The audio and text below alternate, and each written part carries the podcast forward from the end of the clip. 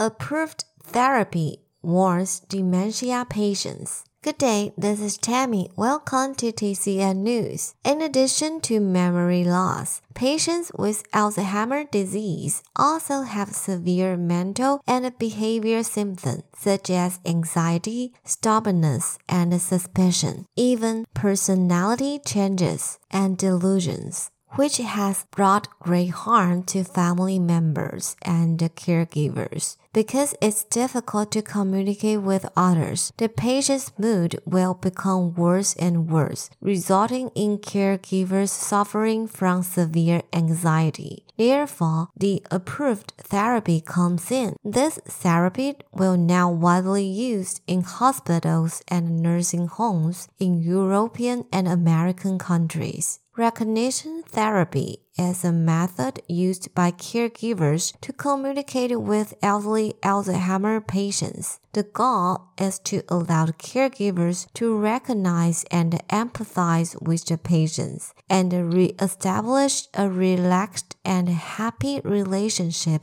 with the patients. The following two cases use the approved therapy. This is case 1. Grandma Tian is 83 years old. She has suffered from Alzheimer's disease for 5 years. Recently, Grandma Tian has severe hallucinations, especially at night, and couldn't sleep well. She always heard someone knocking on the door and broke into the house. She was frightened and kept saying, My child is lost. My child is lost. She also said the food was poisoned by bad guys and dare not eat. The family was very distressed. For Grandma Tian's situation, the medical team used approved therapy. The first step is listen to her with empathy so as to relieve Grandma Tian's anxiety and make her feel she is respected. The second step is to carefully observe Grandma Tian's facial expression and body behavior, which will help us understand her true feelings and pain. The third step is use question asking to guide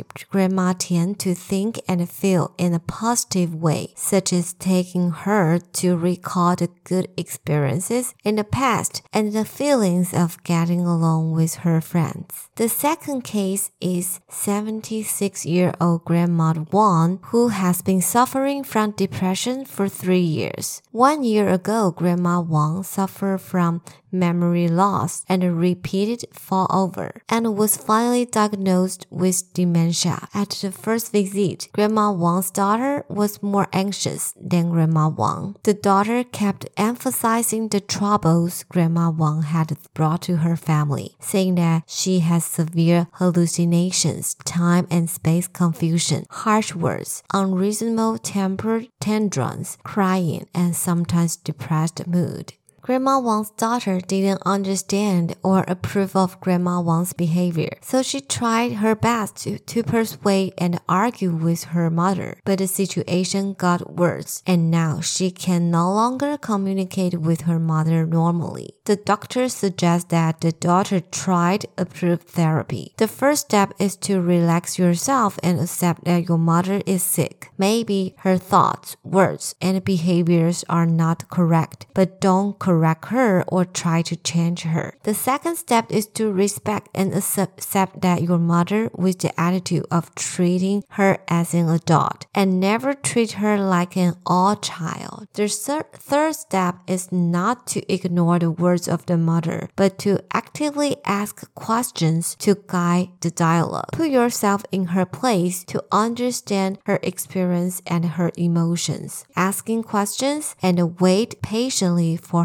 to answer. Grandma Wang's daughter took the advice during the follow-up visit. The daughter told the doctor that the communication between her and her mom was much smoother and her mom's mood was stable than before. Doctors say that approved therapy may not be suitable for all the Alzheimer patients, but if caregivers treat patients with empathy and respect and accompany them with warmth, they will be more calm and feel safe in the family.